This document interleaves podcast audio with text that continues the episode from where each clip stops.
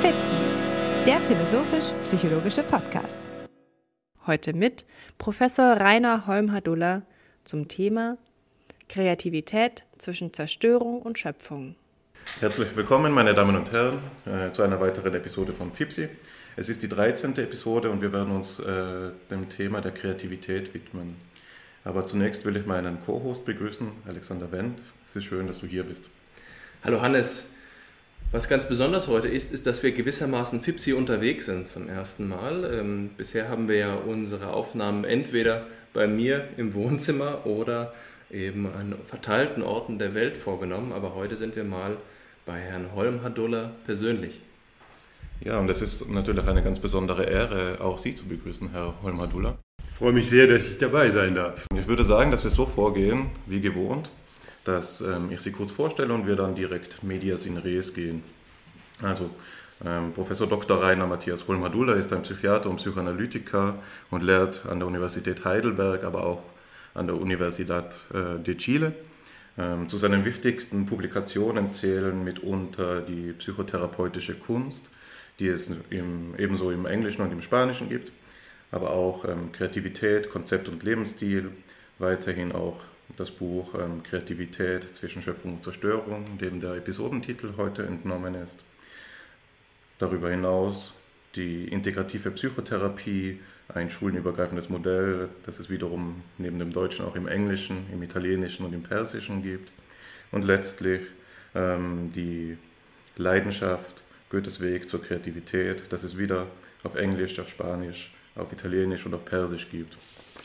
Herr ähm, Holmadula hat natürlich ähm, noch eine ganze Reihe weiterer Publikationen vorzuweisen, etwa auch einen gemeinsamen Artikel mit Alexander Wendt zur Kreativität ähm, und ist in den verschiedensten Medien aufzufinden. Beispielsweise fragt er in der Frankfurter Allgemeinen Zeitung danach, ob die Psychoanalyse heute noch dazu geeignet ist, Patienten zu helfen und ähm, tritt in der Zeit online zum Geheimnis der Resonanz auf. In diesem Artikel werden sie auch als Deutschlands Kreativitätspapst bezeichnet, sodass man wohl ohne mit Fug und Recht sagen kann, dass wir hier mit ähm, an der richtigen Stelle gelandet sind, um dieses äh, spannende Thema zu besprechen. Ähm, der Artikel weist ja auch als jemanden aus, der die Kreativität gegen ihre Ökonomisierung verteidigt. Und ich denke, das wäre doch ein geeigneter Aufhänger, um unsere Diskussion ins Rollen zu bringen. Also was sind denn Ihre Motive, wenn Sie gegen die Kreativität, äh, wenn Sie gegen die Ökonomisierung der Kreativität ansprechen?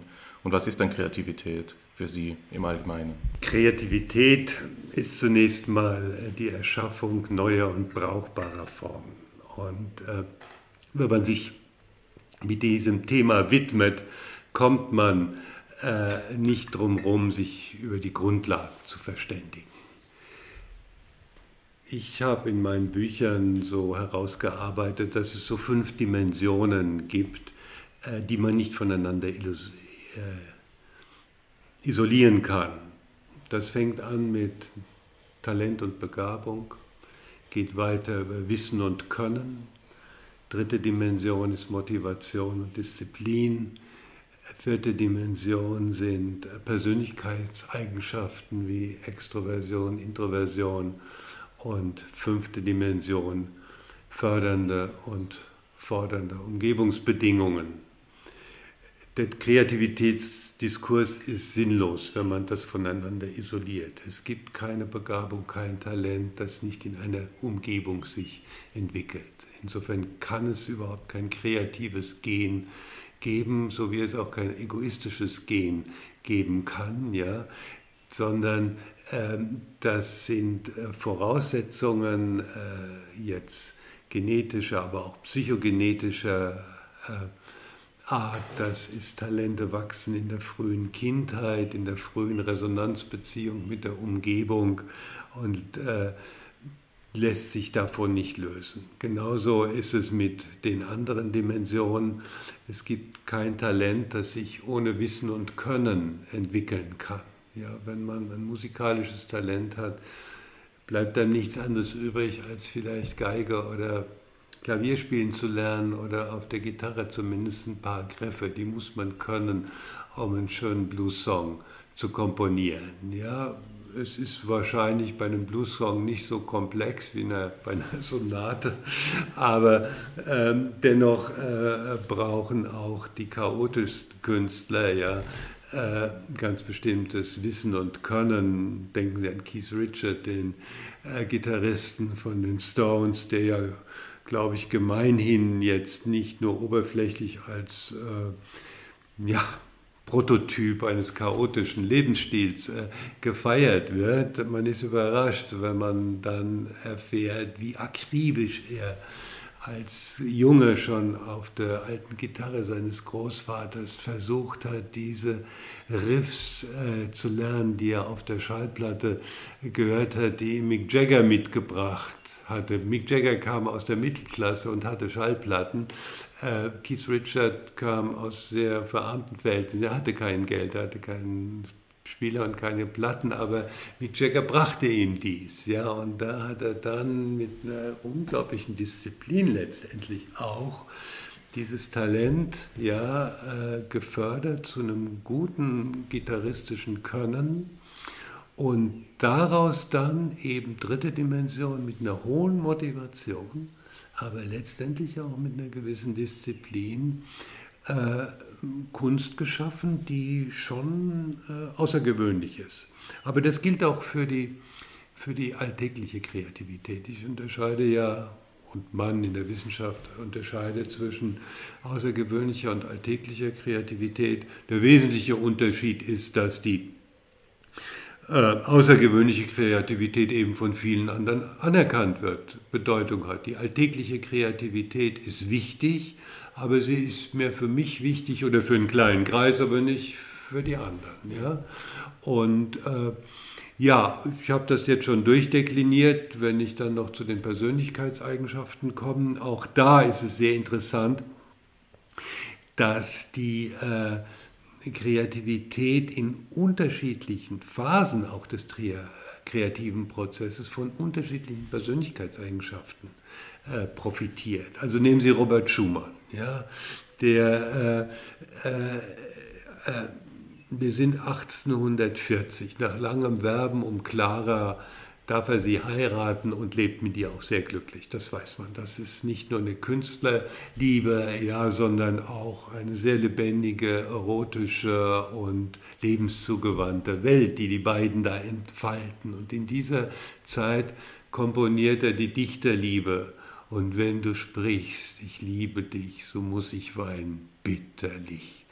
Etwas oberflächliche Psychiater sehen da jetzt irgendwie eine melancholische Phase anlaufen, was natürlich vollkommen unsinnig ist, weil er in dieser Zeit so produktiv war. Das ist das Liederjahr, wo er den Liederkreis äh, komponiert aus der Heimat, hinter den Blitzen rot, da kommen die Wolken her, aber Vater und Mutter sind lange tot, es kennt mich dort keiner mehr. Wie bald, ach wie bald kommt die stille Zeit, da ruhest du auch, oder da ruhe ich auch.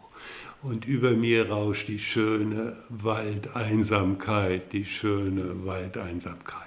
Also das einer melancholischen Stimmung zuzuhören, kann man machen. Aber in der Zeit seiner höchsten Produktivität. Also ich glaube, es gibt äh, so etwas wie eine kreative Bipolarität, ja, was mit einer psychischen Störung überhaupt nichts zu tun hat. Ja, das kann man bei vielen sehen, das kann man auch bei, bei Goethe sehen. Was, wie würde man das psychiatrisch äh, klassifizieren, wenn äh, Goethe sich im Herbst 1772 von Charlotte Buff gebrochenen Herzens trennt, ein Zettelchen hinterlässt, ich kann nicht mehr, dann schon anderthalb Jahre mit Suizidgedanken spielt, sehr viel liest, sehr viel arbeitet, sich zu den Eltern zurückzieht und dann im Februar 1774 einem Traumwandler gleich, halb unbewusst, die Leiden des jungen Werthers schreibt, womit er meint, er sei den Klauen des Todes entronnen. Ja, also das ist weder Depression noch Manie, sondern das ist Künstlermelancholie, die eine hohe Triebkraft sein kann, wenn sie nicht zur Depression wird. Wenn sie also nicht die Antriebe hemmt, ja, wenn sie nicht die Tätigkeit hemmt. Also zur Kreativität gehört eben nicht nur der göttliche Funke oder der Kuss der Musen, sondern die Fähigkeit, auch das, was man als Idee gefunden hat, auch auszuarbeiten. Deswegen ist vielleicht das auch nochmal als Grundlage wichtig, neben diesen vier, fünf Dimensionen, die ich Ihnen gerade beschrieben habe. Die, äh, wie viele Phasen habe ich beschrieben? Ja, fünf Phasen auch des kreativen Prozesses. Ja, das ist Vorbereitung, ja, Wissen erwerben, lernen, das Instrument oder die Wissenschaft, ja, und dann gibt es die Inkubationsphase, wo sich Ideen unbewusst ausbreiten. Das kann man auch neuronalen Prozessen ähm, zuordnen, die so im Default Network äh, herumwirbeln, ohne dass sie bewusst werden. Häufig ein quälerischer Zustand, dieses Gefühl, ich habe es noch nicht, aber irgendwo habe ich so eine Vorgestalt. Und dann kommt das Populärste, die Illumination. Aha, aber das ist das... Äh, wie soll man sagen, fast das Unwichtigste im kreativen Prozess, weil wir haben ständig Ideen. Da gibt es auch Studien drüber. Nur die gute Idee, die richtige Idee auszuwählen, die anderen wegzulassen und die dann auch auszuarbeiten, das ist nun auch ein Stück weit Frustration. Ja, das ist die vierte Phase, die Ausarbeitungsphase. Jeder, der schreibt, kennt das. Ja, die Idee auf dem Spaziergang wunderbar, aber dann sich ein paar Stunden hinsetzen und das dann auszuarbeiten, schon etwas schwieriger. Ja, und die fünfte Phase ist letztendlich die Verifikation, das auch zu zeigen. Ja, und dass alle Phasen sind von ganz bestimmten Störungen auch äh, bedroht. Die Vorbereitungsphase von Ungeduld, ja, dass man eben nicht geduldig auch lernend sich auf das nicht noch nicht gewusste, noch nicht gekonnte einlässt, ja, die Inkubationsphase, dass man diese Spannung erträgt, dieses noch nicht, ja, die Illuminationsphase, auch den Gedanken festzuhalten, ja, und dann die Ausarbeitungsphase ist dann wieder auch eine Phase, wo sehr viel auch stumpf, na, Stumpfsinn würde ich nicht sagen, aber Disziplin ja, und auch Verzicht gefragt wird. Und die Verifikationsphase letztendlich auch den Mut, das dann auch zu zeigen und darzustellen. Ja. Das wäre jetzt so ein kleiner Einstieg. Wir haben es ja mit dem philosophisch-psychologischen Podcast zu tun und der Philosoph in, mich, in mir fragt sich gerade, wie wir einen Unterschied zwischen dem, was eigentlich das Neue ist, das Wesen der Kreativität betrifft, und dem Routinierten oder dem, das eben nicht das Neue ist, ähm, kennzeichnen können. Wenn wir schon den Unterschied zwischen Big C und Small C Creativity vornehmen, dann fragt sich natürlich, wenn gewisserweise in jeder Handlung des Alltags auch der Keim einer Idee ruhen kann, was ist dann der Unterschied ist tatsächlich alles Kreativität? Ist Kreativität im ganzen Leben oder gibt es da eben noch einen Unterschied? Wenn wir von Persönlichkeitseigenschaften als Kriterien der, der, Persönlichkeit, äh, der, der, der kreativen Persönlichkeit sprechen, Exzentrizität vielleicht, äh, dass es dort irgendwo eine Schwelle gibt, einen Wert, bei dem wir ins Neue übertreten. Und das ist eine Frage, die sich in der Philosophie ja ganz fundamental ergibt, und zwar in verschiedener Hinsicht. In der Theorie des Neuen in der Philosophie unterscheiden wir zwischen empiristischen und idealistischen Ideen. Die Empiristen sagen oft, wenn wir die Rekombination von bereits Gegebenem vornehmen, dann ergibt sich etwas Neues. Die, der Gedanke findet sich schon bei Hume und bei Locke, die Idee, dass es einen goldenen Berg nicht gibt. Aber wir kennen Gold und wir kennen den Berg. Die Fantasie des Menschen ist also der Ort, an dem wir zwei bestehende Ideen, zwei Impressions, zwei zwei ähm, Vorstellungen von der Welt rekombinieren können und so ergibt sich etwas Neues, aber in gewisser Hinsicht eben auch nur etwas scheinbar Neues, denn es ist ja in diesem komplexen, in dieser komplexen Idee etwas enthalten, was es vorher schon gegeben hat. Also was ist daran dann überhaupt noch neu, wenn es sich aus etwas ergibt, was es vorher schon gegeben hat? Und demgegenüber würden dann Idealisten behaupten, dass es tatsächlich den großen Wurf gibt dass in die Welt etwas Neues hineintritt, die Creatio ex nihilo. Und da frage ich mich doch, äh, gerade eben auch aus der Perspektive, in der wir den Unterschied zwischen Kreativität und Nicht-Kreativität machen, was ist das harte Kriterium? Wo können wir dort ansetzen, wo wir sagen, Keith Richards ist ein Genie und was ich mir heute Morgen einfallen lassen habe, das hat es schon hundertmal gegeben. Was würden Sie sagen? Zu diesen Fragen, die Sie jetzt philosophisch stellen, hilft tatsächlich die Psychologie. Genauer auch die Entwicklungspsychologie. Ich sehe da ein ganz interessantes Ergänzungsverhältnis. Wenn Sie sich anschauen, wie ein Säugling lernt, ja, es, er kommt auf die Welt schon intrauterin, hat er äh, Empfindungen für Wärme, Bewegung, wahrscheinlich auch Geruch und es gibt sicher so etwas wie ein primordiales Gedächtnis. Ja, das weiß man ja auch empirisch. Aber schauen Sie, dieses junge äh, Wesen, das kommt dann zur Welt und ist ständig, stündlich, minütlich damit beschäftigt, Außenreize zu verarbeiten und auch Reize, die aus dem Inneren kommen, in irgendeiner Weise in kohärente Formen zu bringen. Wenn es dann nicht gelingt, das sieht man auch, wenn, wenn Kleinkinder so aus dem Schlaf erwachen und sie haben ihre Welt noch nicht geordnet und fühlen sich so verwirrt, das ist ein hochschmerzlicher Zustand. Und das merkt man auch, wenn man dem Schreien der Kinder genau zuhört. Das ist nicht weil, nur, weil sie Hunger haben oder weil der Bauch drückt, sondern weil äh, diese Herstellung von neuronaler Kohärenz eine ganz große äh, psychische Aufgabe und in diesem Prozess würde ich sagen, das ist keine metaphorische Übertreibung, dass jeder Mensch seine Welt neu komponiert. Es gab es alles schon vorher, es gab vorher schon Babys und Mütter und Väter, ja, und das ist wie mit der Liebe. Es gab es alles schon und es gab es noch nie. Es ist eine Revolution. Es ist was ganz Eigenes. Die erste Liebe gab es noch nicht. Und, die, und natürlich gab es sie schon millionenfach und es gab sie trotzdem noch nicht. Und so ist das auch äh, für die primäre Kreativität des Menschen, dass äh, alle Menschen, wenn sie nicht jetzt ganz, ganz schwer krank sind, äh, kreativ sind. Ja? Äh, ich würde nicht sagen, alle sind Künstler im engeren Sinn, aber sie sind, haben eine primäre Kreativität und das ist was Kostbares. Später, jedes Kind spielt. Ja? Und da kann man verstehen, auch wie die erwachsene Kreativität dann äh, langsam entsteht, im Zusammenspiel vom kindlichen Spiel mit sich selbst, mit den Gegenständen, aber natürlich auch mit der Umgebung.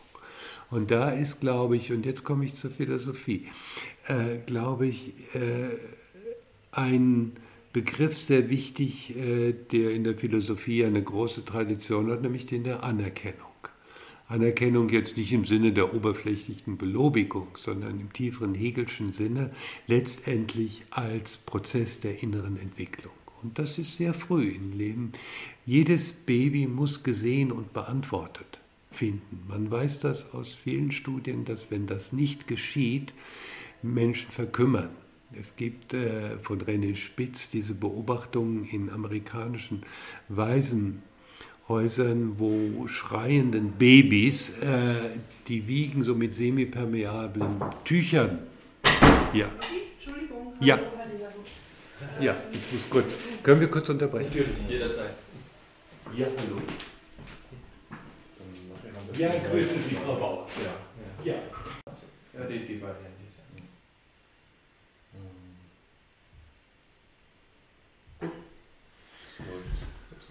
Ja, also wenn ich bei dem Thema Anerkennung noch etwas verweilen darf. Die frühe Resonanz mit der Umgebung, Mutter, Vater, Betreuungsperson, ist ein Rahmen, in dem eben auch sich die kindliche Kreativität entwickelt.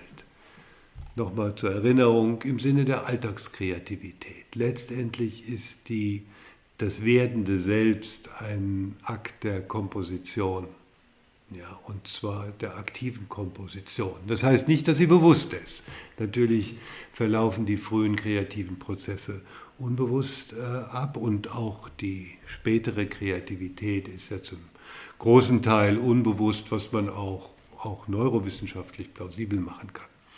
In diesem Ambiente der Anerkennung entwickeln sich Menschen und dann wächst daraus etwas, was wir außergewöhnliche Kreativität nennen.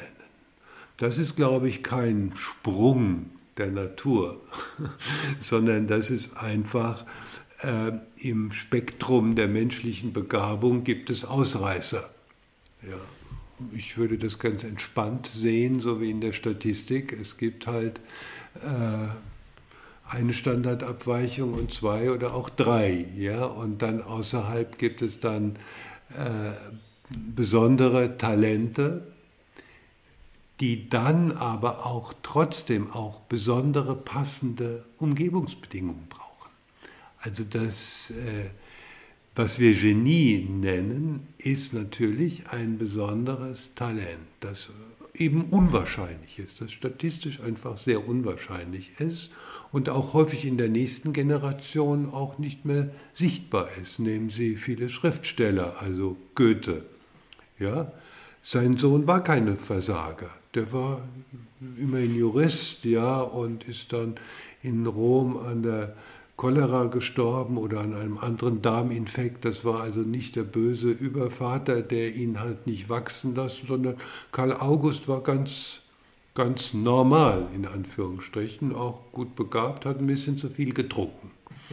Ja, im Gegensatz zu seinem Vater, der sehr kontrolliert getrunken hat. Irgendwo steht, dass Goethe Alkoholiker gewesen wäre, was vollkommener Blödsinn ist.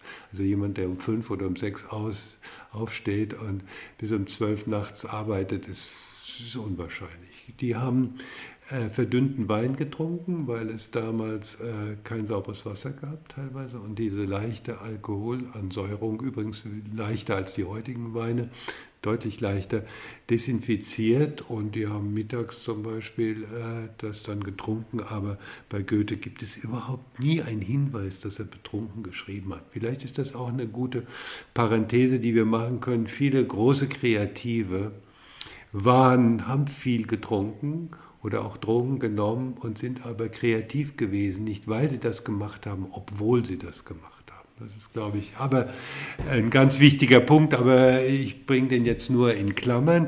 Wir waren noch bei dem Thema, wie so die außergewöhnliche Begabung entsteht, also das Genie. Und das ist immer ein Zusammenspiel von jetzt einer außergewöhnlichen Begabung, die episodisch auftritt, mit einer Umgebungsbedingung. Ja, also wenn der Vater von Mozart, Leopold Mozart, den Kleinen nicht sehr früh getriezt hätte musikalisch und seine Musikschule äh, gegeben hätte, äh, sondern ähm, wenn es pa wie ist der Vater von Pablo Picasso, also der Vater von Pablo Picasso, wenn der eben mit dem kleinen Wolfgang Amadee immer nur Tauben gezeichnet hätte, Wer weiß, was daraus geworden ist. Vice versa, wenn Leopold Mozart Pablo Picasso hätte zur Musik getrieben und getriezt, wer weiß.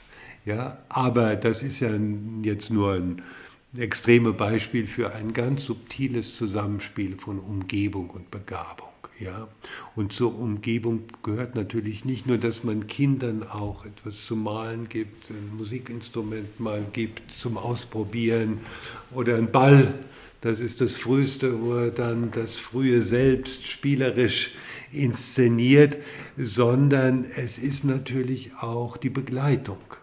Ja, es gibt sehr viele Kreative, die eine sehr enge Begleitung brauchen. Ja, also Chanson soll Chopin beim Spielen die Hand auf den Schenkel gelegt haben und das habe ihm sehr geholfen. Ja, es gibt andere, die das, glaube ich, ziemlich stören würde. oder zumindest zu anderen hm, Aktivitäten einladen würden als zum Klavierspielen. Ja. Aber es ist ein ganz subtiles Zusammenspiel. Und in diesem Zusammenspiel von einer außergewöhnlichen Begabung mit der dazu passenden Umgebungsbedingung setzt sich das dann durch, wo andere sagen, aha, das ist was Besonderes, das ist was Außergewöhnliches. Letztendlich wird das Genie nicht durch sich selbst, durch die Umgebung erzeugt. Ja, es wird gesehen, es wird beantwortet, ja. Und ich denke auch, dass der kreative Sprung, das Neue, daraus entsteht und natürlich, es gibt eigentlich nichts Neues. Das ist die andere Seite. Ja.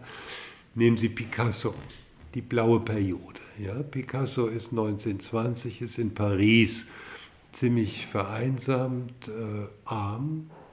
Ja, sein Freund Casachemas nimmt sich das Leben in so einer Liebesenttäuschung. Und was passiert? Pablo Picasso wird nicht depressiv, sondern aus dieser melancholischen Stimmung entsteht die blaue Periode, wo man sagte, das hat es noch nie gegeben. Das ist was ganz Besonderes. Die Gauklertruppen kennen Sie ja und auch so das äh, erste Gemälde aus der blauen Periode ist die Totenfeier von Kasachemas. Kasachemas liegt aufgebahrt und äh, daneben sind ein paar äh, unbekleidete Frauen, die gen Himmel schweben, also eine ganz verdichtete äh, äh Kom Komposition von Leben und Sterben, wo Picasso letztendlich da sein Herzblut hineinbringt in die Farben. Und es war eine absolute Innovation, das war das Neue, bis man dann gemerkt hat, teilweise nach Jahren, Jahrzehnten, mein Gott, das ist die gleiche äh, Farbgebung äh, wie bei El Greco. Ja, und dann auch die Kopfformen und wie man dann also wie ganz, ganz bekannte Formen eben neu dargestellt werden. Es gibt keinen äh, äh, Kreativität aus dem Nichts. Sie haben es angesprochen, die Creatio ex nihilo ist eine Fiktion, aber Sie haben schon im biblischen Schöpfungsmythos, am Anfang ist das Tuabo, aber es ist was da. Und auch in der altägyptischen Kreativitätsvorstellung äh, sind äh, die Samen der Existenz, die sind in so einer Art Urschlamm, Urschleim und die werden dann herausgearbeitet ja, zu immer neuen Formen. Insofern äh, ist äh, der kreative Sprung eine, ja, eine lange Geschichte von kultureller Evolution. Ja, ich möchte diesen Gedanken gerne aufgreifen, den Sie gerade skizziert haben, der ähm, die Frage stellt quasi, ob es das Neue gibt. Und die Frage würden Sie ja jetzt ähm, nach dieser Schilderung verneinen. Und zwar glaube ich, dass da die Unterscheidung weiterhelfen könnte zwischen den Ermöglichungsbedingungen der Schöpfung von Neuen und der Geltungsbedingungen des Neuen selbst. Denn ich denke, wenn Sie von, als Sie von der Liebe gesprochen haben und eben auf diesen perspektivisch relativen Zusammenhang aufmerksam gemacht haben, dass die Liebe von der Warte des Geschichtsschreibers meinetwegen natürlich als eine Liebe in einer Reihe von vielen Lieben ähm, eingesehen werden kann. Jeder Liebessong singt dieselben Zeilen und trotzdem wähnt sich aber jeder Sänger, jede Sängerin so, als würden sie zum ersten Mal diese Tiefe verlautbaren. Ich glaube, das Letzte weist auf den Geltungszusammenhang der Liebe hin. Jede Liebe muss, damit sie echte Liebe ist, glauben, dass sie einzigartig ist, glauben, dass es so etwas auf Erden noch nie gegeben haben kann und noch nie gegeben hat. Man kann das natürlich wegerklären durch eben das Individuum ist ineffabile, die Unaussprechbarkeit des Individuellen. Aber ich glaube, der Zusammenhang ist tiefer und das wirklich Spannende daran ist zu fragen, ähm, was ist denn das unverfügbare Moment an der, ähm, an der Schöpfung am Neuen? Was ist, das, was ist das, was wir psychologisch vielleicht nicht wirklich ähm, greifen können im Sinne einer ähm, Festlegung von äh, vorab einsehbaren Kriterien? Und ich glaube, das würde, wenn wir diesen Gedanken ernst nehmen, dann führt uns das hin zu zweierlei. Auf der einen Seite ähm, dass wir vielleicht die Phase, die Sie als die unwichtigste bezeichnet haben im kreativen Schöpfungsprozess, den der, die der Illumination, doch nochmal aufwerten, weil die Illumination ist die Phase der Passivität. Das ist das, was wir nicht in der Hand haben. Dann, wenn der göttliche Funke springt, nicht wahr, der Einfall, der einem kommt von außen. Oder Levinas nennt es einmal, wenn Gott ins Denken einfällt. Und dann haben wir die Begegnung mit dem ganz anderen. Und das Zweite, was daraus folgt, ist für mich, und das äh, ist eben die Rückbindung an die ähm, Frage der Individualität im, im Schöpfungsprozess, ist die Rolle der Kasuistik in der Kreativitätsforschung. Wenn ich Sie sprechen höre, dann ähm, fällt mir auf, dass Sie Ihre Gedanken anhand ähm, allgemein bekannter, berühmter Persönlichkeiten entwickeln und dass natürlich diese Idee der Kreativität, ähm, das auch nahelegt, Kreativität ist ein so breites, also bezeichnet ein so breites Cluster von Eigenschaften, dass es gut ist, wenn wir mal ähm, klare von unklaren Fällen sondieren und die klaren Fälle herausarbeiten in der größtmöglichen Tiefe und daran eben ein Konzept entwickeln. Das heißt, da haben wir so etwas wie einen Bottom-up-Ansatz, aber ich glaube, es geht auch noch tiefer als das, wenn man eben nämlich die Verbindung von Persönlichkeit und Werk betrachtet, dann, das ist jetzt meine kreative Hypothese in diesem Zusammenhang zur Kreativität, könnte man doch meinen, wie Heidegger es eben einmal sagt, dass vielleicht jedem großen Geist nur ein Werk gegeben ist. Heidegger sagt, mhm. jeder Denker denkt nur einen Gedanken. Für Nietzsche war es die der ewigen Wiederkunft, Er hat sein ganzes Leben darauf äh, verwendet, diesen zu denken, immer neu zu denken und ist daran vielleicht, je nachdem wie romantisch man es interpretieren will, auch zugrunde gegangen, wahnsinnig geworden. Und man könnte vielleicht sagen, das ist meine Hypothese und da würde mich Ihre Meinung dazu interessieren, dass die Schwierigkeit, die kreative Persönlichkeit von vornherein festzumachen, vielleicht darin begründet liegen könnte, dass sie erst vom Werk her, das, das sie hervorbringt, verstanden werden kann. Also warum haben wir in der Wissenschaft und in der schönen Kunst so unterschiedliche Anforderungen an kreative Personen? Ja, die intuitive Antwort wäre doch, ja, weil das Werk so ein unterschiedliches ist. Genau, also das ist meine Frage. Ja, das sind natürlich sehr viele spannende Aspekte. Das war nicht nur eine Frage, sondern ein ganz Bündel von sehr, sehr spannenden Fragen. Klar, ich muss mich, glaube ich, etwas entschuldigen, dass ich die Illuminationsphase so etwas entwertet habe. Sie haben natürlich vollkommen recht. Das ist schon, diese Verdichtung ist schon ein ja, anthropologisches Elementarereignis. Warum ich das trotzdem immer relativiere, ist äh, vielleicht sogar ein pädagogischer Gedanke. Viele Schriftsteller sagen, äh, die Dilettanten warten auf Inspiration, die Profis setzen sich hin und schreiben. Was meint das in dem Zusammenhang? Die Inspiration ist ein Prozess.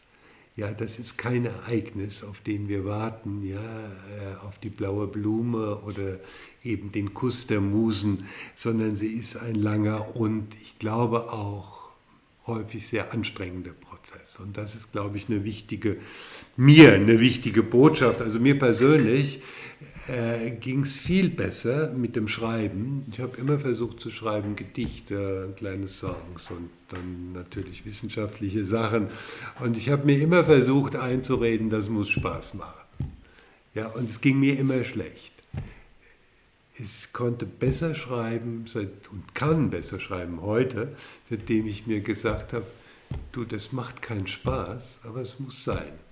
Es muss aber auch keinen Spaß machen. Also vielleicht diese ganz banale Erfahrung. Und ich fürchte, dass äh, wenn man so in die großen Biografien geht, dass das allen so geht also die schreiben oder die Musik machen, im Prozess. Es macht natürlich Spaß, wenn ich jetzt auftrete und ich äh, gehe von E-Dur nach A-Dur nach E7 und es macht Krach und die Menge johlt, ja, und ich röchel irgendwas in, ins Mikro, ja, aber das äh, finde ich toll und äh, das macht Freude, aber das ist ja jetzt kein kreativer Schöpfungsakt, sondern die äh, die Komposition und wenn es auch ein Popsong ist, also wenn man schaut, wie Keith Richard und Mick Jagger, wie konzentriert die zum Beispiel bei der Aufnahme, der ersten Aufnahme von Sympathy for the Devil gearbeitet haben. Und wenn man sich so einen Text auch mal anschaut, ja, was da für eine Arbeit drin steckt. Ja? Please allow me to introduce myself. I'm a man of wealth and taste. I've been around for a long, long years, stolen many men's soul and face. I was around when Jesus Christ had its moment of doubt and fate. I made damn sure that Pilate washed his hands and sealed his fate.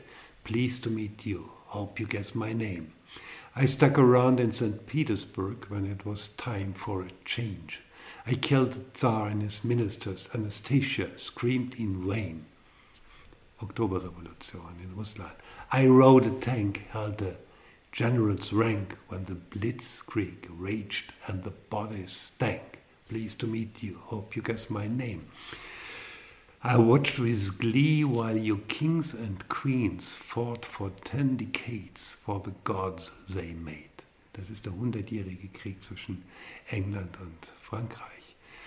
I, and I laid traps for the troubadours who get killed before they reached Bombay. Das ist eine indische Sekte, die rituelle Morde, äh, beliebige Morde macht. Ja?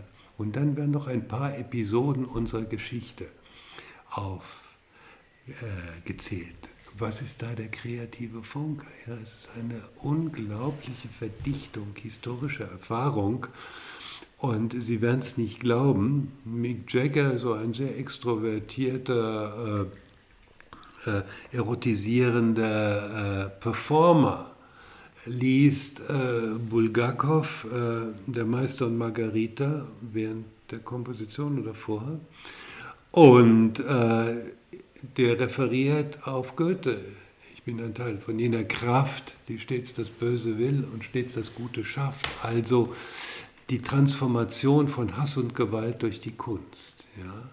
Und das ist kein Momentanereignis, das ist Arbeit.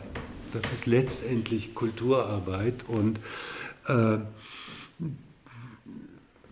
deswegen finde ich auch wichtig, äh, auch sich das so anzuschauen, wie teilweise sehr so leicht wirkende Popmusik, ja, eine ganz, ganz tiefe, äh, spannende kulturelle Arbeit darstellt. Ein anderes Beispiel, wo ich, worüber ich auch geschrieben habe, ist Jim Morrison. Ja. Das ist nicht nur der äh, kalifornische begabte äh, Sänger, der ein paar Drogen nimmt und dann Riders on the Storm schreibt und singt, ja, sondern äh, Jim Morrison, äh, man glaubt es nicht, Kalifornien, äh, Zeit der Hippies, liest, liest Kafka, liest Baudelaire schreibt Gedichte, übrigens nicht besonders gute, ja, aber ist in der ständigen Spannung. Und dann äh, entdeckt er doch ein paar lyrische Formen, auch wichtige gesellschaftliche Themen. Sein Vater war äh, Kommandeur des Flugzeugträgers, äh, von dem die ersten Flugzeuge nach Hanoi gestartet sind, im Golf von Tonkin, glaube ich, also wo der Vietnamkrieg begann. Und in dieser Zeit greift Jim Morrison die politischen Themen aus und identifiziert sich mit, dem, äh, mit Indianern und deren äh, Verfolgung und Vernichtung auch. Ja, geht also auch in eine sehr kritische Gegenwelt zu diesem Militarismus. Ja, und äh, in dieser Spannung und dann entdeckt äh, Ray Manzarek, der Keyboarder, die Stimme von Jim Morrison. Die lernen sich kennen in Venice Beach, Los Angeles. Äh, und ähm, dann äh, sagt Ray Manzarek, fass das doch in Worte. Und dann beginnt Jim Morrison zu singen, ja, nicht weil er der große Künstler ist, sondern weil es eine innere Not ist. Er kann zuerst überhaupt nicht zum Publikum singen. Sie äh, haben eine kleine kleinen Club, wo sie auftreten, 20, 30 Leute, und da singt er mit dem Rücken zum Publikum. Und dann entdecken sie über diese Zusammenarbeit mit der Gruppe, die für ihn, für Jim Morrison auch sehr haltend war, dann die Stimme und können diese poetischen Inspirationen in Musik um, umsetzen und bleibende Songs, ja, die übrigens auch mythisch sehr geladen sind. This is the end, beautiful friend, the end. This is the end of everything that stands. Also der Selbstverlust über den Suizid, den Mord der Eltern, ödipale Themen, ja, aber auch biblische Themen. The gate is wide and the path is narrow. Oder ich habe jetzt nicht die genaue Formulierung, die direkt auf die Bibel referiert. Also eine unglaubliche Verdichtung. Und dann aber auch das Scheitern des kreativen Prozesses, in dem äh, bei Jim Morrison war es so, dass er durch die Drogen und auch besonders den Übermaß von Alkohol seine poetische Inspiration nicht mehr aufschreiben. Er konnte nicht mehr schreiben und deswegen ist er auch ausgestiegen, ist dann nach Paris gegangen, um wieder zu seinen poetischen Quellen zurückzukommen und ist da berühmt im glaube ich, Februar 1771 an der Überdosis gestorben. Viele Mythen darüber, äh, über den Club der 27-Jährigen allein. Die Sache ist, glaube ich, weniger mythologisch, als sie gerne poetisierend erklärt wird, wenn ich mit 13, 14, 15 anfange mit Cannabis und dann äh, energetisch leer laufe und Amy Winehouse äh, als Beispiel dann härtere Drogen biologisch sinnvollerweise nehme, weil die Cannabinoide äh, entleeren auch das Dopaminergesystem und so weiter. Das ist ja auch von allen beschrieben. Dann so entsteht sowas wie Ap Apathie, manchmal Depression, aber manchmal einfach nur so eine gewisse Fantasielosigkeit und Verflachung. Und dann ist konsequent, wenn man mit Amphetamin äh, gegenreagiert oder mit Kokain allerdings mit dem Preis, dass sich dann die Nebenwirkungen nur verstärken.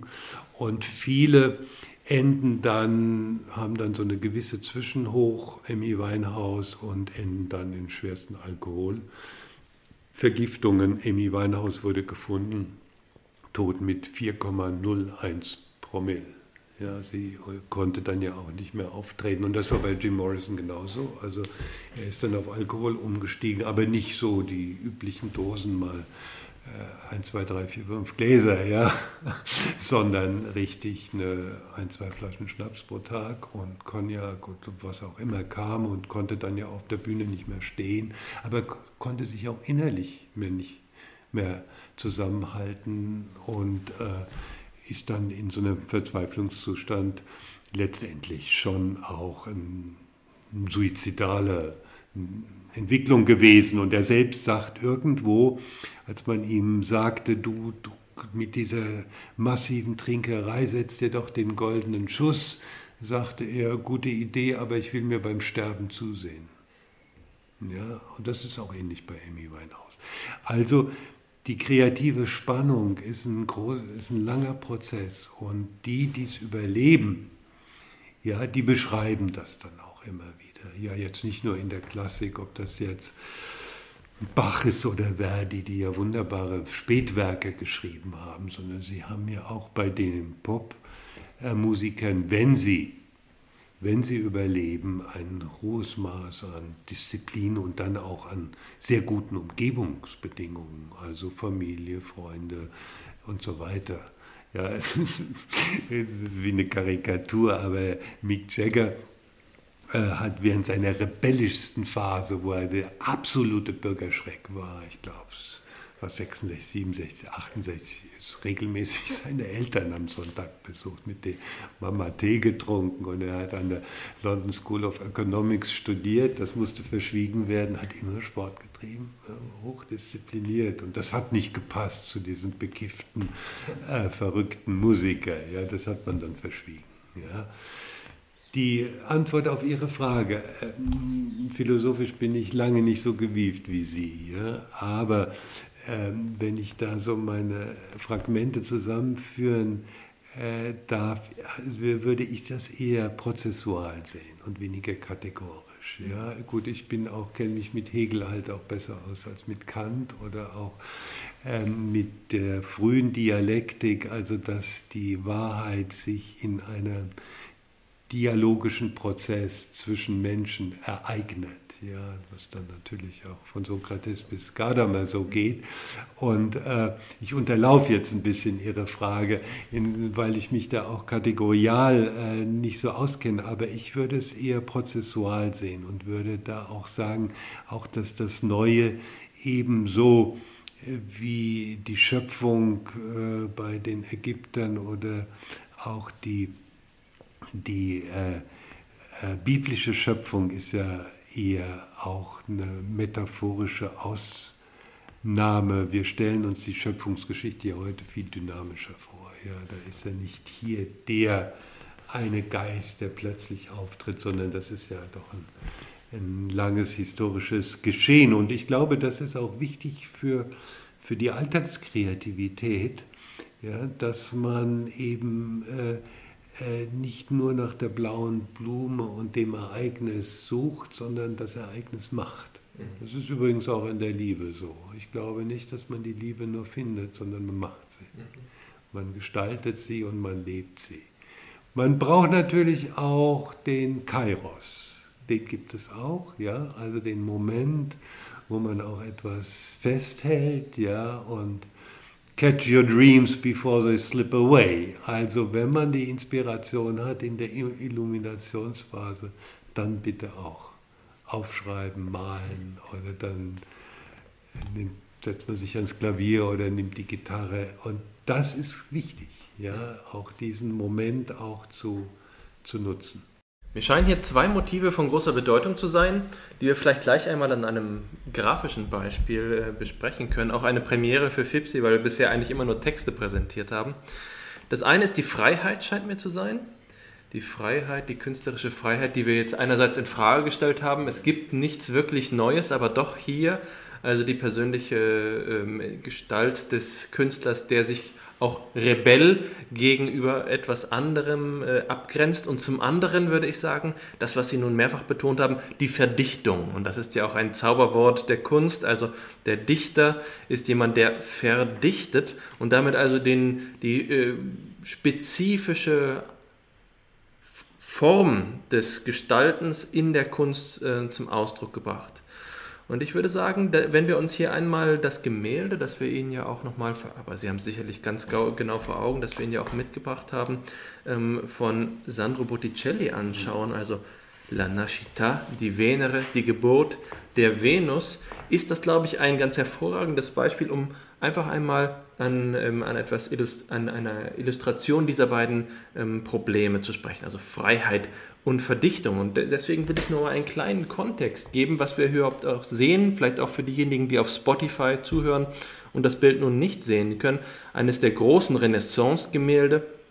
Ähm, Botticelli war einer der äh, sozusagen Hofmaler der, der Dogen in in Venedig und äh, malt Ende des 15. Jahrhunderts dieses Gemälde auf Grundlage eine, eines Textes, einer Dichtung, äh, die meines Erachtens von 1478 stammt. Der Autor fällt mir gerade nicht ganz ein, Angelo, vielleicht weiß es einer der Anwesenden, Angelo, mir fällt es gerade nicht ein. Wir sehen hier also die, eine Szene der Geburt der Venus, die aus der griechischen Mythologie ähm, überliefert ist, von Südwest herbei kommt über das Wasser ähm, eine Muschel, in der äh, sozusagen hier Venus, die Schaumgeborene Aphrodite, äh, Aphros, der Schaum, ähm, entsteht. Und wir sehen auf der linken Seite zwei Windgötter. Das ist einmal Zephyr, der, der Westwind, und dann der Südwind. Wie heißt der? Äh, Aoros oder so, ich erinnere mich nicht genau.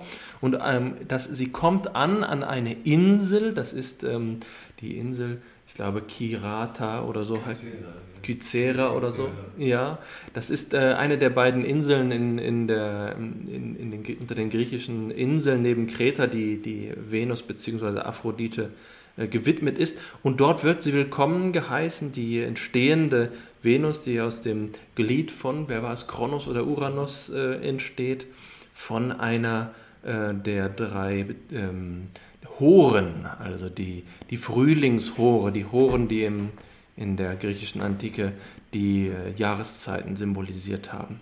Und äh, das, was der, ähm, der große Abi Wartburg, der Begründer der Ikonographie in der Kunstgeschichte, hier hervorhebt, ist die Bewegung. Wir sehen, wir sehen wie äh, Botticelli die Bewegung in äh, das Gemälde hineintritt. Und da würde ich sagen, ist gewisserweise die Freiheit des Künstlers zu erkennen. Also vor Botticelli haben viele Maler nur statische Gemälde gemalt. Und hier ist nun in, in dem wallenden Haar von Venus der Wind zu erkennen, der an sie herangetragen wird. Alles ist in Bewegung und da scheint etwas ähm, durchzubrechen und zugleich Verdichtung. Denn man spricht ja von Renaissance, es ist die Wiederholung der Antike und es sind viele Motive wie die Frühlingsblumen, ähm, der Frühlingsgürtel der, der Horen, äh, der äh, sich bereits tausend Jahre zuvor in der, in der Symbolik ähm, wiederfinden lässt.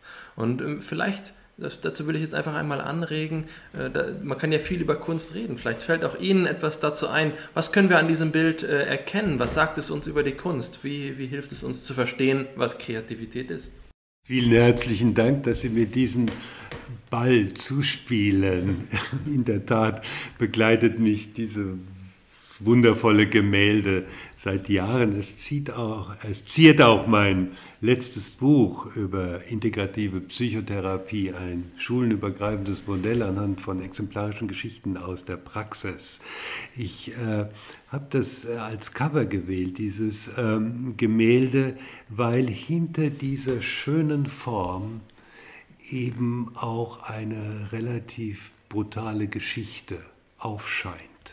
Und ich glaube, letztendlich ist das auch der Urgrund der Kreativität, die Transformation des Chaos, aber auch die Transformation der Gewalt.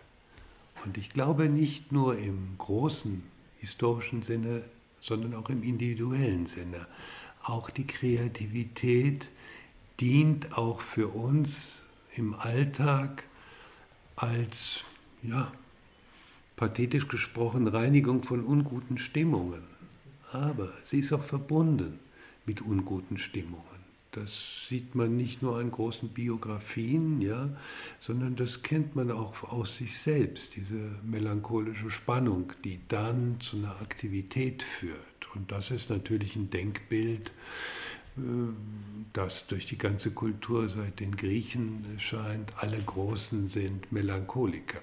Dieser Satz, der Aristoteles zugeschrieben wird, allerdings von Theophrast stammt, äh, ist schon ein Schüler von Aristoteles, der ist ja bekannt. Der nächste Satz noch nicht so ganz mehr, nämlich der lautet, manche sogar so sehr, dass sie krank werden. Also die Melancholie wird jetzt nicht als krank äh, angesehen, sondern als Spannungszustand. Das ist, glaube ich, eine wichtige Randbemerkung zur Genie- und Wahnsinn-Diskussion, äh, wenn psychische Krankheiten ein gewisses Ausmaße erreicht haben, sowohl schizophrene Erkrankungen als auch bipolare und natürlich Demenzen, dann sind sie nicht kreativitätsfördernd. Aber es gibt so eine Vorform, so eine melancholische Spannung im Individuellen, die man natürlich auch als Ausdruck einer inneren, auch ähm, doch Inkohärenz, auch vielleicht sogar Destruktivität ansehen kann und die sich dann durch die Aktivität, übrigens nicht nur durch die kreative, sondern auch durch die Alltagsaktivität wie Sport, Arbeit, Kochen, Essen und so weiter. Kochen kann übrigens sehr kreativ sein, aber äh, ich bin allerdings mehr auf der äh, Seite der Essenden, die das auch sehr gern genießen und das auch zelebrieren. Äh, aber äh, äh ernsthaft gesprochen, ich glaube, dass das Kreative sich schon auch immer in einem Spannungsverhältnis äh, äh, realisiert. Und dieses Spannungsverhältnis ist nun auch in der Menschheitsgeschichte äh, auch immer zwischen den Polen Konstruktion und Destruktion. Wenn Sie an die großen Philosophen der Achsenzeit denken, Konfuzius in China, Gautama Buddha in Indien, die äh, Zarathustra in Persien, äh, die alttestamentarischen Propheten und natürlich die griechische Philosophie, also 18 Zeit um 500, definiert von Karl Jaspers 800 bis 200, hat übrigens eine große Renaissance jetzt bei Jan Assmann und auch in dem neuen Philosophiebuch von Jürgen Habermas.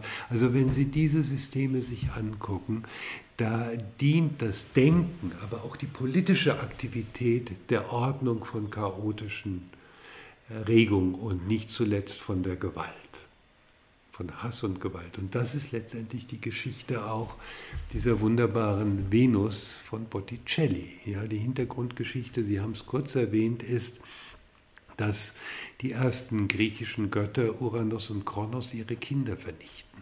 Uranus stopft sie zurück bei Hesiod 700 vor Christi, die erste bekannte Person in unserer Kultur. Bei Homer weiß man ja nicht, ob das nicht mehrere waren oder wann und wie er gelebt hat und ob überhaupt. Bei Hesiod weiß man das, wo und wann. Und Hesiod schreibt die Theogonie, die letztendlich eine Schöpfungsgeschichte ist und die beginnt eben damit, dass er aus dem äh, Tohuwabohu, aus dem Chaos, das heißt Tohuwabohu ist biblisch, Chaos ist äh, griechisch, aus dem Chaos äh, sich äh, Himmel und Erde scheiden und dann entsteht die Erdmutter Gaia zuerst und dann entsteht Uranus, damit er sie ganz umwölbe heißt es bei Hesiod. Und Uranus, Gaia, sie bekommen Kinder und Uranus will das nicht und stopft sie zurück äh, in die Erdmutter, sodass sie ächzte. Und sie stattet dann ihren Jüngsten, den krummsinnigen Kronos, mit der Sichel aus.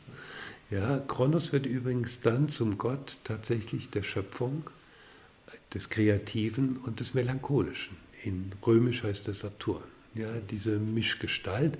Der Kronos entmannt den äh, Vater und aus den Darf ich das hier erzählen? Also bitte die äh, Zartbeseiteten bitte weghören.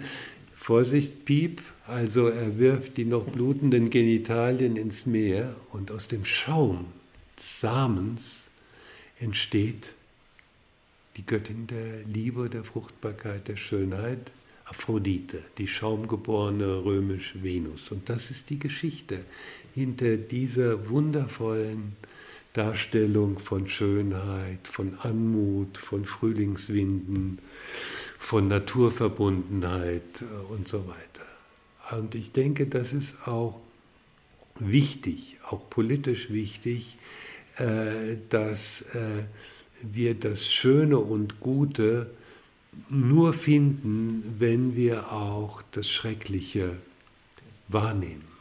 Rilke, denn das Schöne ist nichts als Augenblick, lass mich kurz überlegen. Das schrecklichen Anfang, den wir gerade noch ertragen. Genau, denn das Schöne ist nichts als des schrecklichen Anfang, den wir gerade noch ertragen und es verschmäht gelassen, uns zu vernichten. Genau. Ja, das ist natürlich typisch Rilke und sehr exaltiert. Aber ich glaube tatsächlich, dass eben in der Schönheit und in der Wahrheit letztendlich auch äh, Destruktivität und Gewalt tra transformiert wird. Und deswegen glaube ich auch, äh, ist das in vielen Bereichen auch eine kreative Aufgabe, äh, sich diesen Schrecknissen auch zu widmen. Nehmen Sie die Klimakrise. Ich finde es wunderbar, dass äh, auch junge Menschen wie Friday for Future mit allen Übertreibungen und äh, oder auch Polemiken doch äh, sich dem offen widmen und sagen, das ist die Gestaltungsaufgabe, die wir haben. Und das halte ich auch für äh, was, was sehr Kreatives. Also das Kreative ist nicht im Himmel ja, und äh, in den leichten Musen, sondern es ist letztendlich äh, eine Lebensnotwendigkeit und ein Lebenselixier.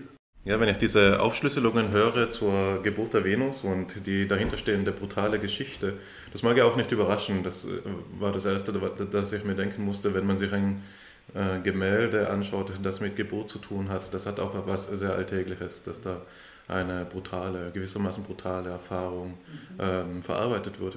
In der Psychoanalyse spricht man ja in diesem Zusammenhang auch vom Geburtstrauma. Also das mag schon hinlangen dafür um ähm, einen ein Leben lang zu prägen. ähm, aber worauf ich eigentlich hinaus will, ist eben ähm, dieses interessante Spannungsfeld, das ja auch im Titel dieser Episode ähm, angesprochen wird, das sich unter die Kreativität reinlässt, nämlich das von Zerstörung und Schöpfung oder eben auch von Gut und Böse. Und da kam mir die Idee, die ähm, Leibniz entwickelt, wenn er das Theodizee-Problem angeht und eben die Frage stellt, wie kann es sein, dass die Welt von Gott geschaffen ist, aber es trotzdem das Böse gibt. Und seine Antwort ist die, dass, ähm, also er beantwortet das durch das Bild der prästabilierten Harmonie. Und seine Idee ist da die folgende. Äh, da Gott die Welt geschaffen hat, ähm, ist die Welt rational einsehbar, ähm, muss sie es sein, die ähm, beste aller möglichen Welten. Ne? Also Gott schafft, alles, was Gott schafft, ist vollkommen. Das heißt, die Welt, in der wir sind, ist die beste aller möglichen Welten und trotzdem gibt es das Böse und Leibniz ähm, rettet jetzt die Vollkommenheit der Schöpfung durch das Bild der Ästhetik, nicht wahr? Also nur durch den Kontrast von Licht und Schatten, von Gut und Böse, von Schöpfung und Zerstörung ist die Welt ästhetisch, äh, ästhetisch vollkommen. Und so vielleicht auch hier diese äh, Bilder der, der Schönheit, die wir ja auch mit Freuden rezipieren, ähm, brauchen gewissermaßen die Kontrastfolie des Schrecklichen. wir hatten in einer früheren Episode über den Hass gesprochen und einen Punkt, auf den wir da nicht zu sprechen gekommen sind in der Podcast-Episode, aber auf die wir in dem entsprechenden Aufsatz zu sprechen kommen, ist die kreative Funktion des Hasses, nicht wahr? Also dass der Hass als diejenige epistemische Fakultät, die uns die Unwerte entdeckt, auch dazu in der Lage ist, uns das ähm, Abstoßende zu geben oder uns auf beispielsweise gesellschaftliche Missstände aufmerksam zu machen, die man nicht anders als hassen kann. Und daraus kann man nun jetzt, damit mache ich den Bogen auf die heutige Episode, ähm, eben auch kreatives Potenzial schöpfen, nämlich des, des, Umbruchs und der Veränderung hin zum Guten. Nicht wahr? Ähm, und eine weitere Idee, die man, finde ich, ähm, entwickeln sollte, wenn man über die Geburt der Venus spricht, ist, und damit schließe ich noch an etwas an, das Sie vorhin zum Ausdruck gebracht haben, die Frage nach dem Alter und nach dem, was nach der Geburt kommt. Nicht wahr? Als Sie von Bach und Verdi gesprochen haben, die eben ähm, vor allem in ihrer Spätphase große Werke hervorgebracht haben oder unter anderem auch dort einzigartige große Werke hervorgebracht haben, kann man ja doch eine heutzutage unzeitgemäße Vorstellungen des Alterns ins Feld führen, die das Altern eben als Intensivierung der Kräfte und als Vervollkommnung der Person begreifen, nicht wahr? was ja auch lange Zeit ganz üblich war. Und das ist auch ein Begriff des Alterns, der mir persönlich sehr nahe steht. Also ich freue mich eigentlich über jeden Geburtstag, weil ich weiß, dass ich ähm, besser geworden bin, als ich es war. ähm, und ich denke, diese, diese Vorstellung, diese Aufwertung des Alterns, äh, zurückgewendet auf die Kreativität, lässt uns ja auch ganz viel, eine, eine Vielzahl von interessanten Fragen stellen. Nämlich, gibt es gewisse Aufgaben oder gewisse Werke, die wir erst im hohen Alter in der Lage sind zu schaffen? Oder gibt es gewisse Positionen, die am besten die Alten bekleiden sollten? Sind das wirklich so ähm, chauvinistische Zuspielungen in der Politik beispielsweise? Oder gibt es da nicht vielleicht auch einen Grund, der in der menschlichen Natur eben angelegt ist oder in der Natur der Sache, wenn es eben um kreative Leistungen geht? Ja, sehr viele schöne, wichtige Gedanken jetzt. Wenn ich mit dem letzten anfangen darf, vielleicht auch etwas pragmatisch zuerst. Ähm, es hängt sehr von den Domänen ab, in denen man kreativ ist. Das haben wir, diesen Punkt haben wir noch nicht gemacht. Ja, es ist vollkommen äh, unterschiedlich, ob Sie jetzt als Wissenschaftler kreativ sind oder als Dichter. Das sind ganz andere Prozesse.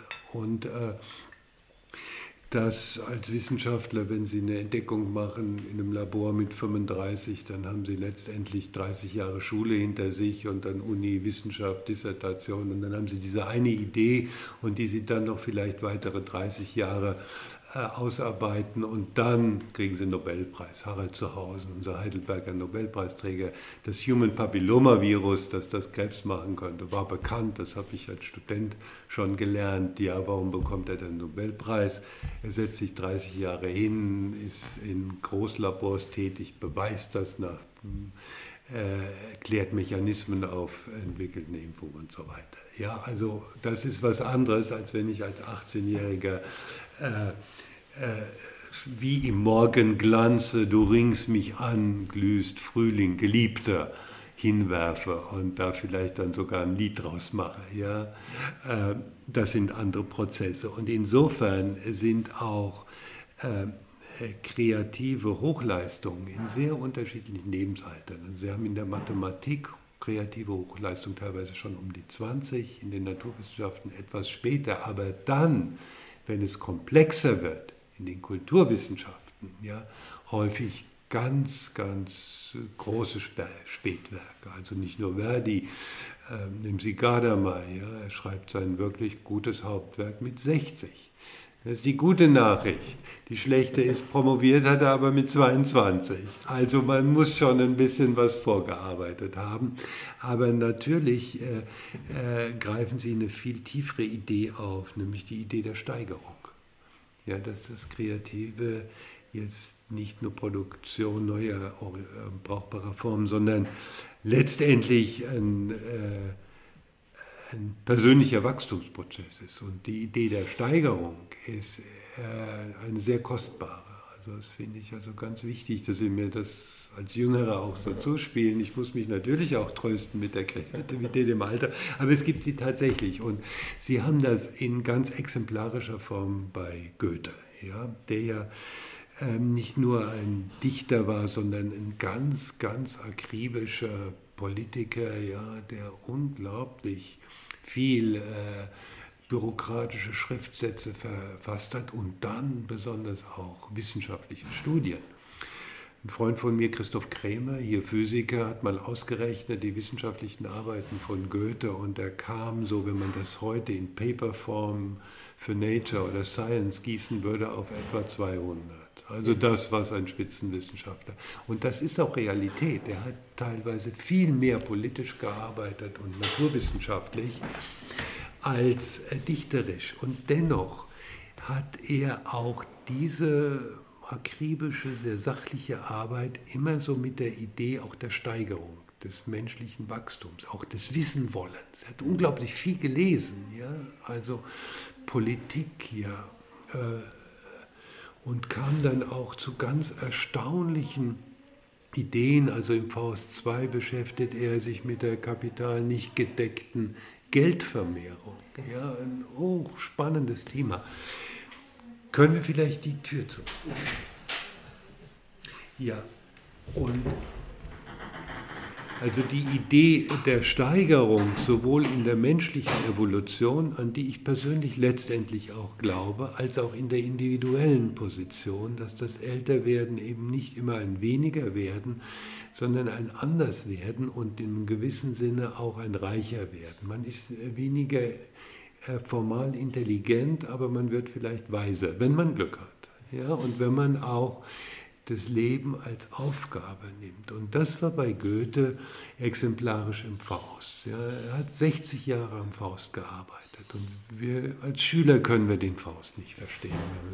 Aber wenn wir später mal zurückblicken, wie er dann auch im Faust 2 sich mit dem Phänomen der Gewalt auseinandersetzt. Und da sind wir am Anfang. Ja, Im Vorspiel auf den Theater sagt Gott, des Menschen Tätigkeit kann allzu leicht erschlaffen. Er liebt sich bald die unbedingte Ruhe.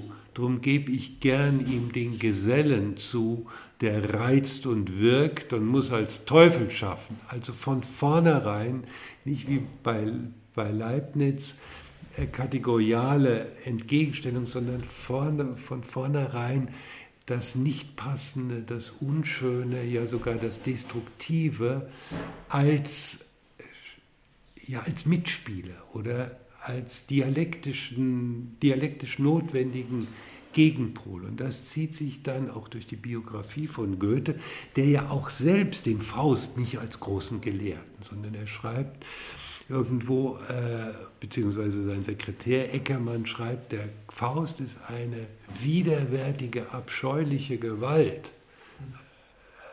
Auch ein Gewalttäter dann im, Faust I.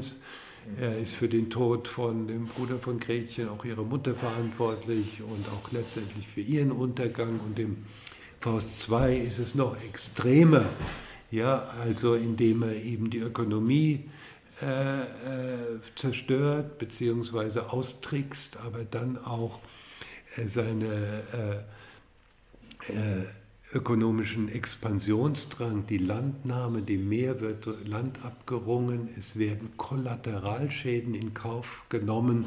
Philemon und Baucis, ja, deren Hütte wird verbrannt, leider kommen die dann auch um. Das ist halt so, sagen seine drei Knechte, habe halt, habe bald, halte fest und raufe bald oder so ähnlich. Also äh, der Unternehmer, der investiert, der, der, der andere, der es äh, plant und dann die, die es vor Ort exekutieren, ja, diesen ökonomischen Raubbau, letztendlich die, die Zerstörung der Ressourcen und der Natur, ja, das ist da, ich will nicht sagen, dass alles, was uns heute beschäftigt, schon bei Goethe vorgedacht ist. Und dennoch ist es ganz erstaunlich, wie dieser Mann im Ringen auch mit seinen eigenen dunklen Seiten, nicht nur mit seiner Dichtermelancholie, sondern auch mit Seiten, die er auch abgelehnt hat an sich, ja, in dieser Transformationsarbeit eben große Leistungen vollbracht hat. Das ist jetzt auch jetzt nicht nur so ein Aperçu. Wir kennen den großen Dichterfürst und die Gemälde Goethe in der Campagna, aber wir können, wir kennen nicht so, das wird öffentlich nicht medialisiert, seine tiefen Verzweiflungszustände, seine Suizidalität, auch seine Beziehungsprobleme, seine Ängste vor Frauen und so weiter. Ja? Und die er aber transformiert und auch auf der Beziehungsebene zum Beispiel wie er das dann auch schafft, auch dann irgendwann auch mit einer Frau, Christiane Vulpius, eine sehr lebendige und gute Beziehung zu knüpfen. Ja? Jenseits dieses ganzen Glamours, ja, im Alltag so und auch der Sexualität, das ist ganz schön beschrieben, des äh, Bettes äh, liebliches Knarren in den römischen Elegien. Die hat er nämlich geschrieben, nicht als er in Rom war, sondern hinterher, als er äh, drei Wochen ist er jetzt zurück in Weimar aus Rom, hat sich befreit und ist das erste Mal offen für auch eine doch sehr erotische Liebe. Und dann schreibt er von des lieblichen Knarrens Geräusch in den römischen Elegien und lass dich nicht reuen, Geliebte, dass du dich so schnell mir eben wisse, ich denke nicht niedrig, nicht schlecht von dir. Ja, und der hämische Schuldirektor schreibt, dass dies äh, in den Rohren publizierten ersten Gedichte der römischen Elegien, dass die Horen nun die Huren heißen müssten, weil die Gedichte auf dem Rücken der nackten Dame Vulpius wohl äh, geschrieben worden seien. Ich habe es jetzt nicht exakt äh, zitiert, findet sich in meinem Buch über Goethe, wo, wo Sie noch ein paar andere hübsche Zitate finden, aber die verrate ich Ihnen jetzt, die doch wesentlich schlüpfriger sind. also, in einem Prozess Ihren Gedanken aufgreifen, der Wendler, äh, der Steigerung. Ja, und dass sich dann auch das Erotische auch transformiert in so eine etwas ja, Cosmopolitan Love. Herr Wendt, wir haben, Sie haben mir sehr, sehr beigeholfen, diesen Artikel zu schreiben. Wir haben das ja zusammen publiziert über Cosmopolitan Love. Ist ein bisschen frecher Titel, weil man bei Cosmopolitan, äh, ja, wenn man an die Zeitungsstände denkt, an was anderes denkt. Aber die sind auf ihre Weise auch kreativ, ja. Also, aber das will ich jetzt nicht weiter äh, äh elaborieren. Bleiben wir ein bisschen bei, soll man sagen, gebildeteren Themen.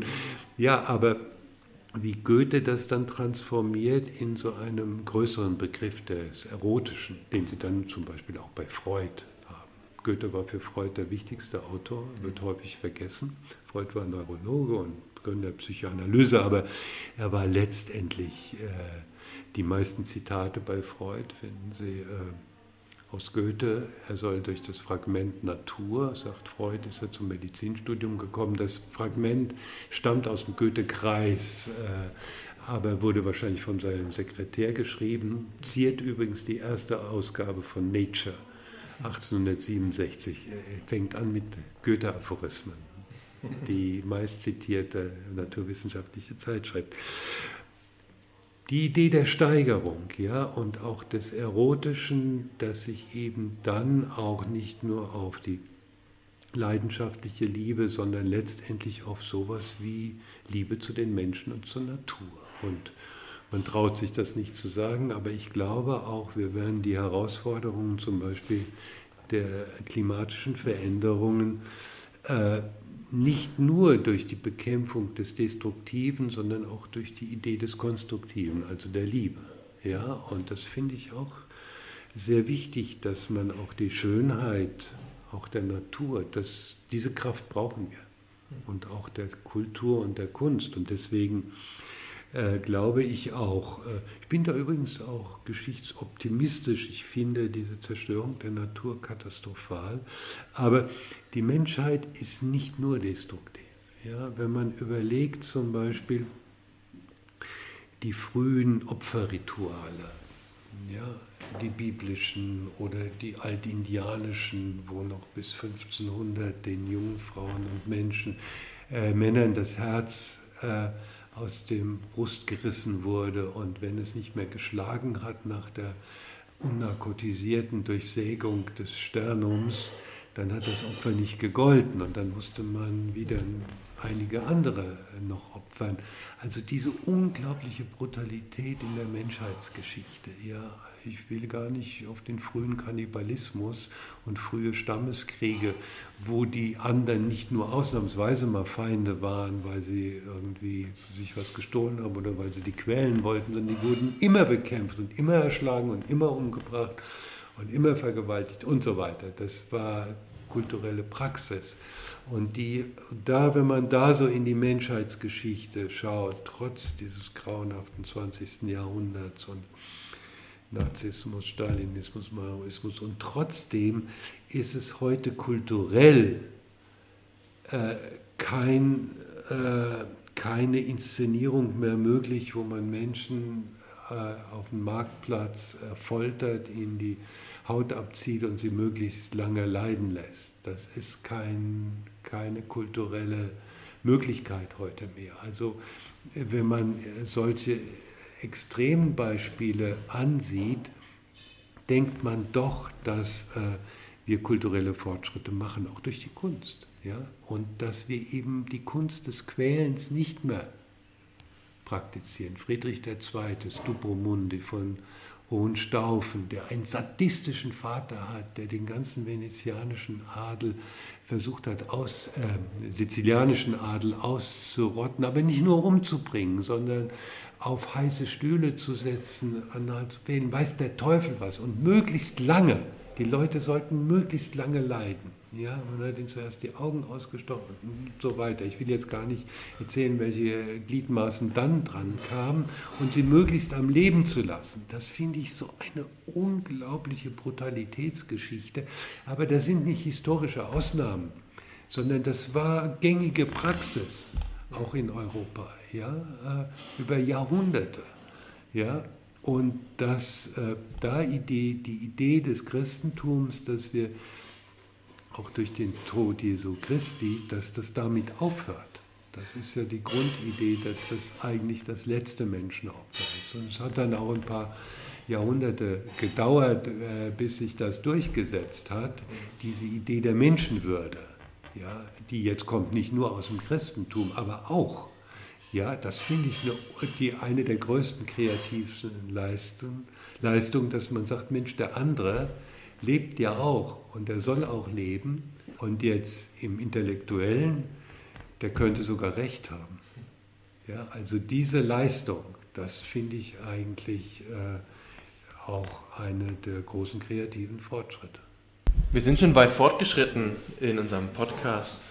Und es ist wohl auch klug, wenn wir, äh, wenn wir dieses gewaltige Thema nicht zum Abschluss zu bringen versuchen, denn das wäre ja ein ewiges Projekt und ähm, aber einen Beitrag zu leisten, einen Aufriss zu zeigen, das ist, äh, das ist sicherlich das, was wir heute getan haben. Und ich bin schon für viele Einsichten dankbar. Ich muss mir allerdings erlauben, noch eine Frage zu stellen, die mir sehr am Herzen liegt und äh, würde dann vielleicht im Anschluss äh, Hannes dich darum bitten, äh, den Abschluss zu übernehmen und nochmal einen kleinen Überblick, eine kleine Zusammenfassung zu geben.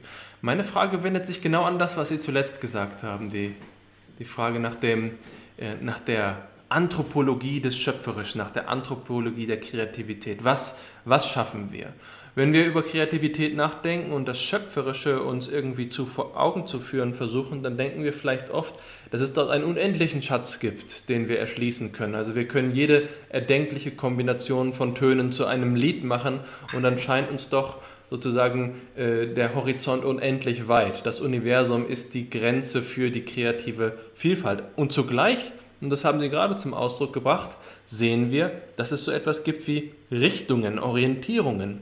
Ähm, der Konflikt der eigenen Biografie, der das Schöpferische prägt, die Richtung der Auseinandersetzung. Hier zeichnen sich also Motive ab. Die Liebe als sicherlich das wichtigste aller Themen der Dichtung äh, ist etwas, was schon so oft besprochen und, äh, und besungen worden ist, dass man doch meinen könnte, da beschränkt sich das Ganze wieder. Und wir haben ja beinahe schon das Paradoxon angesprochen, dass es so viele Liebesgedichte gibt, die einander ähneln, aber doch alle einzigartig sind. Da würde ich Sie also fragen wollen, was glauben Sie, was ist der eigentliche anthropologische Gehalt? Der anthropologische, der Gehalt. Was schöpfen wir insofern, als wir Menschen sind? Gibt es etwas, bei dem Sie sagen würden, das ist die Richtung, in der äh, wir auch zur Vervollkommnung voranschreiten? Da haben Sie ja gerade schon zu sprechen ähm, begonnen und sagen, das ist der, die kreative Leistung, die Menschenwürde etabliert zu haben.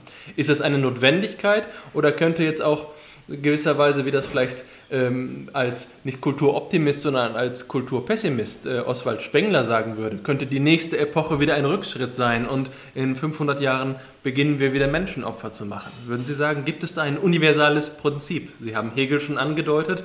Gibt es da etwas so etwas wie eine Richtung des Schöpferischen? Äh, ich fürchte, ich fürchte, äh, dass ich da ins Grübeln verfalle. Ja.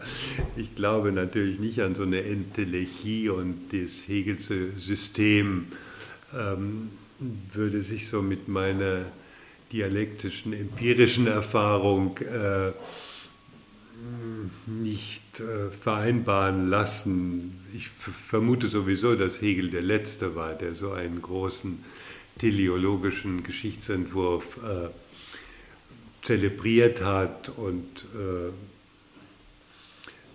aber vielleicht kann man doch was was retten. Vielleicht ist ja doch die Idee der Liebe auch so etwas Transzendentes, was auch dann in, in der Generativität, in der ganz irdischen Generativität, also dass wir immer noch lieben, ja, und dass wir Kinder haben und Kindeskinder und äh, also vielleicht ist das auch so eine Art kulturell-biologische Evolution, ja, und nehmen Sie die Kindererziehung heute, ja, bei allen Schrecknissen, was wir hören, ja, vor 100 Jahren, wie hat man Kinder erzogen? Teilweise hat man sie von den Eltern sehr früh getrennt, ja, gebildet, da wollten mit den Kindern gar nichts zu tun haben. Es gab Ammen oder sonst wen, ja, es gab also diese Nähe, diese frühe Nähe die ähm, Mütter mit Kindern heute haben, übrigens auch Väter. Ich halte das für einen riesen kulturellen Fortschritt. Ja? Und äh, der schlägt sich möglicherweise auch nieder in einem besseren äh, Umgang mit Destruktivität und Aggressivität. Ja?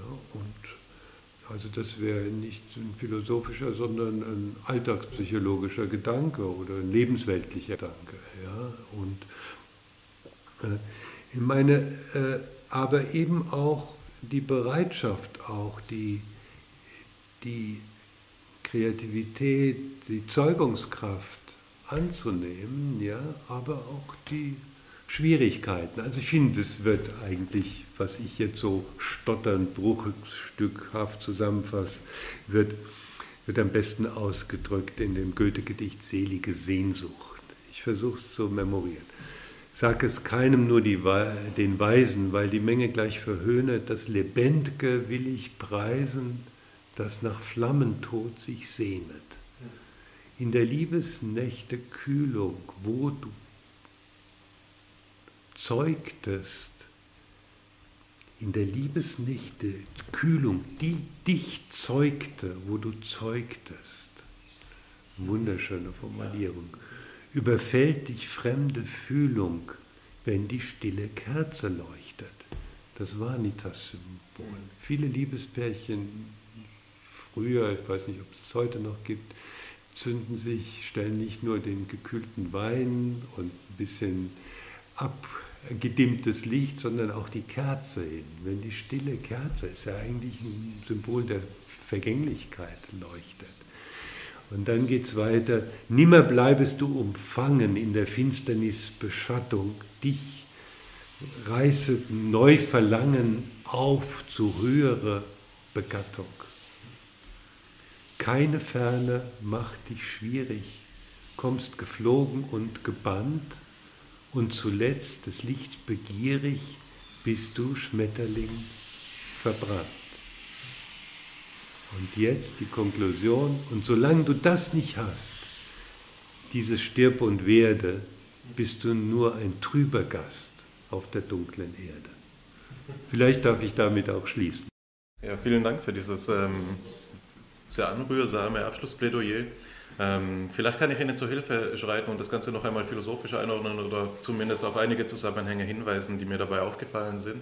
Ich glaube, sowohl Sie als auch das, was Sie mit Goethe zitiert haben, ähm, drückt einen, aus, einen Zusammenhang aus, der in der Lebensphilosophie immer wieder äh, Konjunktur gemacht hat, nämlich eigentlich zweierlei Zusammenhänge. Der eine ist derjenige Gedanke Nietzsches, äh, wo er den Menschen dazu aufruft, sich nicht bloß fortzupflanzen, sondern hinaufzupflanzen.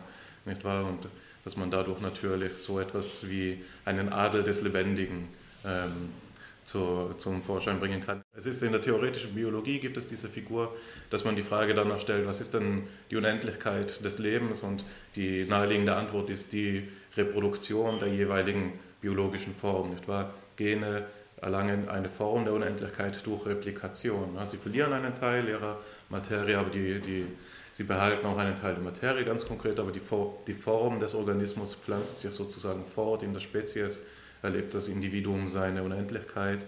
Und jetzt könnte man sagen, um eben die Antwort, die Sie gegeben haben auf Alexanders Frage, hat für mich danach geklungen, dass der Mensch, eben weil es war ja die Frage nach dem anthropologischen Gehalt, und dass wenn wir diese Form der Unendlichkeit des Lebendigen für die Lebensform des Menschen stellen, dass die, die Differentia Specifica darin liegt, dass dieser Prozess der Wiederholung der Form eben ein gerichteter ist, durch Bildung, durch Ideal, durch Streben, durch Erziehung und so weiter.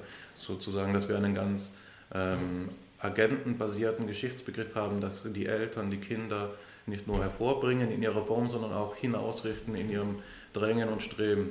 Also das wäre meine philosophische Zusammenfassung von diesem Abschlussplädoyer. Ähm, genau. Ähm, ich wollte noch einen Gedanken sagen, aber der ist mir jetzt entfallen, das ist jetzt auch nicht mehr wichtig. Ähm, die Zusammenfassung der Episode steht aus. Wir haben uns heute mit ähm, der Kreativität befasst und sind dabei auf, insbesondere auf den Zusammenhang von Schöpfung und Zerstörung zu sprechen gekommen. Wir haben mehrere Phasen des kreativen Schaffensprozesses unterschieden: Vorbereitung, Inkubation, äh, Illumination, Realisation und Verifikation. Wir haben auch verschiedene Dimensionen der Kreativität unterschieden, zum Beispiel das Talent, das Wissen und Können, die Motivation und Disziplin, die Persönlichkeit und die Umgebung. Ähm, sind auf ein Material zu sprechen gekommen, das war von Sandro Botticelli, die Geburt der Venus, wo, und aufgehangen an, dieser, an diesem epochemachenden Werk der Renaissance haben wir eben darauf hingewiesen, inwiefern vielleicht die Schönheit des Geschöpften auch immer notgedrungen auf dem Chaotischen und Schrecklichen fußen muss oder zumindest auf es zurückverweisen muss. Ähm, wie üblich für unseren Podcast haben wir es nicht geschafft, letztgültige Antworten darauf zu finden, die Kreativität jetzt in ihrem Wesen ausmacht. Aber wir haben doch zumindest einige wichtige ähm, Bezugspunkte hervorgestrichen, einige Wege angedeutet, die dann letztlich ja auch jeder selbst gehen muss. Ähm, so viel von meiner Seite. Noch ein Kommentar zu den Formalien des Podcasts. Nehmen Sie es wahr, dass Sie uns Kommentare schreiben, schreiben Sie uns E-Mails, besuchen Sie den Podcast auf den verschiedenen Modalitäten äh, auf YouTube und auf, ähm, auf Spotify. Besuchen Sie die Homepage der AG. Alle Links dazu finden Sie in der Videobeschreibung oder in der Podcast-Beschreibung. Das war alles von meiner Seite. Ähm, ich würde Ihnen, Herr Holmadulla, wenn Sie noch wollen, das, die Gelegenheit geben, ein Abschlusswort zu finden. Ansonsten bedanke ich mich schon bei Ihnen und auch bei dir, Alexander, und auch bei Ihnen, den Zuhörenden, und freue mich aufs nächste Mal. Auch von meiner Seite ganz herzlichen Dank an Sie für Ihre Zeit und ich bin gespannt, ob Sie noch ein kleines Abschlusswort finden. Ja, also ich bin auch sehr, sehr dankbar für diese Inspiration, die Sie mir gegeben haben und auch die Illumination also zumindest habe ich mich äh, sehr wohl gefühlt, jetzt auch im Gespräch mit Ihnen. Und jetzt denke ich zum Abschluss nochmal an die These, um jetzt auch auf Ihr philosophisches Gebiet ein bisschen mehr einzugehen, von Peter Sloterdijk, äh, dass der Zorn und der Groll und der Hass äh, und die Gewalt vielleicht sogar ein Grundaffekt der Kultur sei. Er bezieht sich auf den Eingangsvers der Ilias. Singet den Zorn des Achill, ihr Musen. Und Sie haben gemerkt, ich habe genau die Gegenthese mit Ihnen entwickelt und äh, ich denke auch, dass das der weitere Weg ist, dass es nicht Hass und Gewalt sind, sondern die Kreativität, also der Gesang, ja, die Transformation, die unsere Kultur begründet und auch weiterentwickelt. Vielen Dank für das Gespräch.